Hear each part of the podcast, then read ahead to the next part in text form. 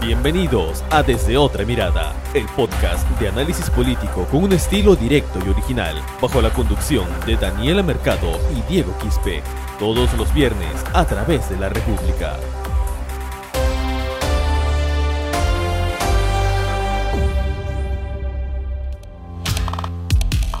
Hola, ¿qué tal? Bienvenidos amigos que se conectan a Desde Otra Mirada, el podcast donde analizamos la política y la coyuntura nacional. Los saluda en esta edición número 9 su amigo Diego Quispe, con quien vamos a analizar en los próximos minutos qué está pasando con la política en nuestro país.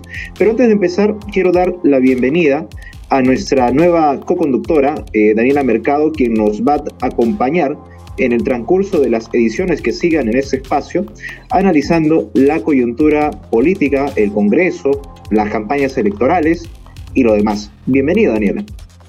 Hola, Diego. Hola a todos los que nos están escuchando en este podcast desde otra mirada.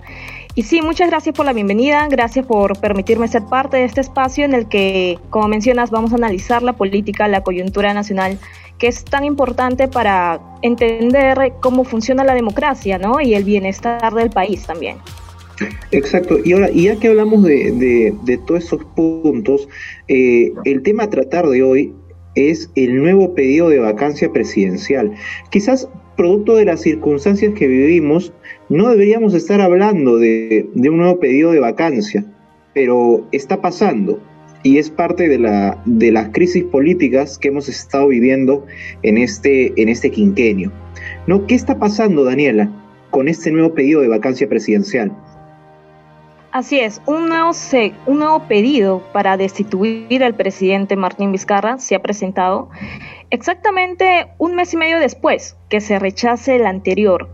Esto debido a, a, las imputaciones eh, de aspirantes a colaboradores eficaces que involucran al presidente en presuntos actos de corrupción, ¿no? Cuando fue gobernador regional. Y bueno, esta, este pedido ya entró a proceso en el Congreso y esto va a continuar. Como mencionas, el lunes se va a, poner a debate este pedido, a ver si destituyen o no al presidente en medio de la pandemia.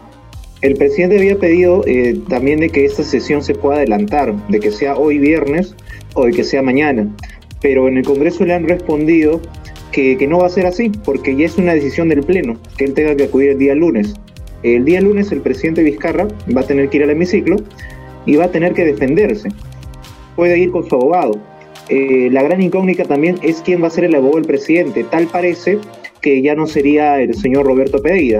Oye, le preguntaron a la ministra de Justicia en una entrevista eh, en un medio local y ella tampoco respondió que vaya a ser el señor Roberto Pereira. Pero ahora, ¿cuáles, cuáles son los, los, argumentos que están utilizando eh, las bancadas que promueven esta, esta vacancia presidencial, Daniela, para que quizás los, los oyentes de, que se conectan puedan entender exactamente, porque uno escucha, ¿no? Lo quieren vacar a Vizcarra, es la segunda vacancia, pero ¿por qué exactamente? Claro, este nuevo pedido desconcertado, ¿no? Ha creado otra vez esta crisis política que, de la que pensamos haber salido desde hace un mes y medio. Y bueno, esto se debe a que semanas atrás se presentó o se publicó en un medio local eh, las declaraciones de un aspirante colaborador eficaz que está involucrado en el Club de la Construcción. Él señaló directamente haber dado un millón de soles a Martín Vizcarra cuando fue gobernador regional de Moquegua en el 2014. Acabó su periodo, el dinero que le entregó fue en el tiempo, en el 2013, si mal no recuerdo, que mencionó el aspirante. Y bueno, esto, este pago ilícito se dio a favor o a cambio de haberle dado presuntamente el presidente una información privilegiada al consorcio Obranza, Obranza Staldi para la licitación y otorgamiento de la Buena Pro, de la construcción de la línea de, de Lomas de Hilo, del proyecto Lomas de Hilo y el sistema de riego. Claro, y lo otro que, le están imputando al presidente Vizcarra es el hecho de que otro aspirante a colaborar eficaz se señala de que Vizcarra también recibió este, presuntos pagos ilícitos de la empresa IXA en el proyecto del Hospital eh, Regional de Moquegua.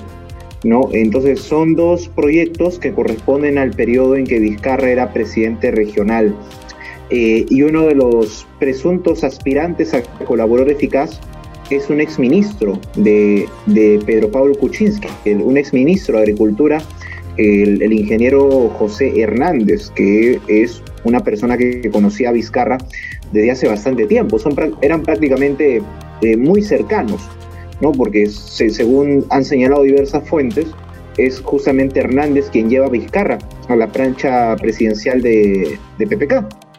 Y vemos cómo ahora la vida de este Así es. Precisamente por esta declaración es de la que se, por así decirlo, se cogen algunos congresistas para decir si esta persona que ha sido tan cercana a Martín Vizcarra está señalando que ha sido parte de estos presuntos actos de corrupción, entonces debe ser cierto. Es parte de lo que mencionan los congresistas que están a favor de la vacancia contra el presidente, ¿no? Bueno, recordemos también que el fiscal Rafael Vela, que es el coordinador del equipo especial Lavallato, mencionó que hasta el momento hay cinco aspirantes a colaboración eficaz y que todos ellos señalan o, dan más acotaciones sobre las presuntas coimas que habría recibido Vizcarra Cornejo cuando fue gobernador regional, ¿no? Inclusive esta, esta mañana Gilebran en sus 13 publicó eh, un artículo donde señala que el exministro Hernández ha entregado dos teléfonos, sus dos teléfonos celulares al fiscal Germán Juárez Atoche. En esos teléfonos celulares están las conversaciones de WhatsApp entre Vizcarra y Hernández y otros empresarios más donde supuestamente se habría coordinado todas estas, estas movidas. Pero independiente de los, de los argumentos que estamos mencionando en este momento que son más de carácter penal y judicial, eh, yendo a lo político, al final, Daniela, lo que se va a imponer es lo que se conoce como la fuerza de los votos, ¿no? La fuerza de los votos, independiente de los argumentos. Y la incógnita que muchos se deben hacer, hacia el momento, ¿hay los votos para vacar a Vizcarra? Sí, mira, recordemos que la admisión de este nuevo pedido de vacancia tuvo 60 votos a favor, 40 en contra y 18 abstenciones. En esta admisión, solamente la bancada de UPP fue la que tuvo un voto en bloque. Todos los de UPP votaron en bloque y todas las demás bancadas que apoyaron solo son partes ¿no? de, de estas bancadas. Es decir, algunos han dicho sí, algunos han dicho no. No están del todo posicionados o bien a favor o bien en contra. Ahora, según hemos hecho recuento con cómo va estas posiciones, si cambian de posición o no para el lunes que va a ser el debate final, hasta el momento la mayoría de bancadas señalan que primero quieren escuchar las explicaciones del presidente ante el Pleno. Que primero quieren escucharlo a él, ¿no? Son 87 votos los que necesitan. Y ahora, las únicas dos bancadas que han asegurado de que van a votar en contra de la vacancia son el Partido Morado y Somos Perú. Las demás aún dicen que están evaluando, pero también hay unas que han asegurado y que van a votar a favor de la vacancia. UPP, ¿no? UPP, este, un, grupo mayoritario del Frente Amplio, eh, son las que han asegurado que van a votar a favor de la vacancia. este, APP, ahora que, mencionas eh, el tema de las bancadas, va a votar en contra. César Acuña en una entrevista a un medio local dijo de que su bancada se opone a la vacancia. Eh, pero queda en, el limbo qué va a pasar con las otras agrupaciones, ¿no? Daniela, Acción Popular, este, el FREPAP, eh, Podemos Perú y Fuerza Popular que votó a favor de la, de la admisión. Claro, Entonces, Fuerza Popular, 13 votos a favor. Entonces, ¿qué va a pasar con ello? no Es una cuestión de, conteo. Parecería que estuviéramos en, no sé, en, un, en una eliminatoria del fútbol otra vez apelando a las matemáticas, pero esta vez para que Vizcarra no sea vacado. Así es. Lamentablemente estamos llegando a esto a este cambio de posición en último minuto, ¿no? Como fue igual cuando se rechazó la primera moción de vacancia. Y bueno, los especialistas también cuestionan este punto. Si uno plantea una moción de vacancia es porque realmente hay fuertes indicios contra este personaje. En cambio, al parecer, hasta ahora las bancadas no tienen una posición definida. Claro, ahora son 87 votos, dependerá de lo que resuelvan finalmente Acción Popular, Fuerza Popular y el FREPAC. y, Podemos, que es básicamente la, agrupación aliada de, Unión por el Perú. ¿Qué ha respondido Vizcarra? ¿Qué ha dicho Vizcarra al respecto, Daniela? Él ha confirmado que va a participar este lunes al Congreso, que va a estar presente y que va a demostrar que faltan argumentos, ¿no? ¿Cuáles son las razones de forma y de fondo por la que esta vacancia no debe proceder? Es lo que ha dicho esta mañana en declaraciones a la prensa tras una actividad oficial. Y queda todavía también en, la incertidumbre quién va a ser el abogado del presidente Vizcarra. Eh, en, el anterior proceso de vacancia fue el, señor Roberto Pereira, pero a veces también da la sensación de que un presidente, y no, no solamente lo digo en el caso de Vizcarra, sino también cuando pasó con Pedro Pablo Kuczynski, va al pleno, va al hemiciclo, explica los argumentos, diferencia eh, los escenarios penales en los cuales Vizcarra va a tener que responder cuando acabe su mandato, y los escenarios constitucionales por el cual lo quieren vacar, pero aún así los congresistas, cuando ya toman la palabra y empieza el rol de oradores, pareciera que no entienden.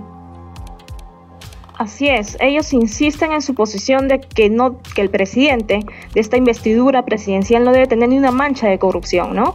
Pese a que esto, como mencionas, no tiene ninguna corroboración, ningún argumento justificable para poder vacar a un presidente de acuerdo a lo que mencionan los especialistas, ¿no?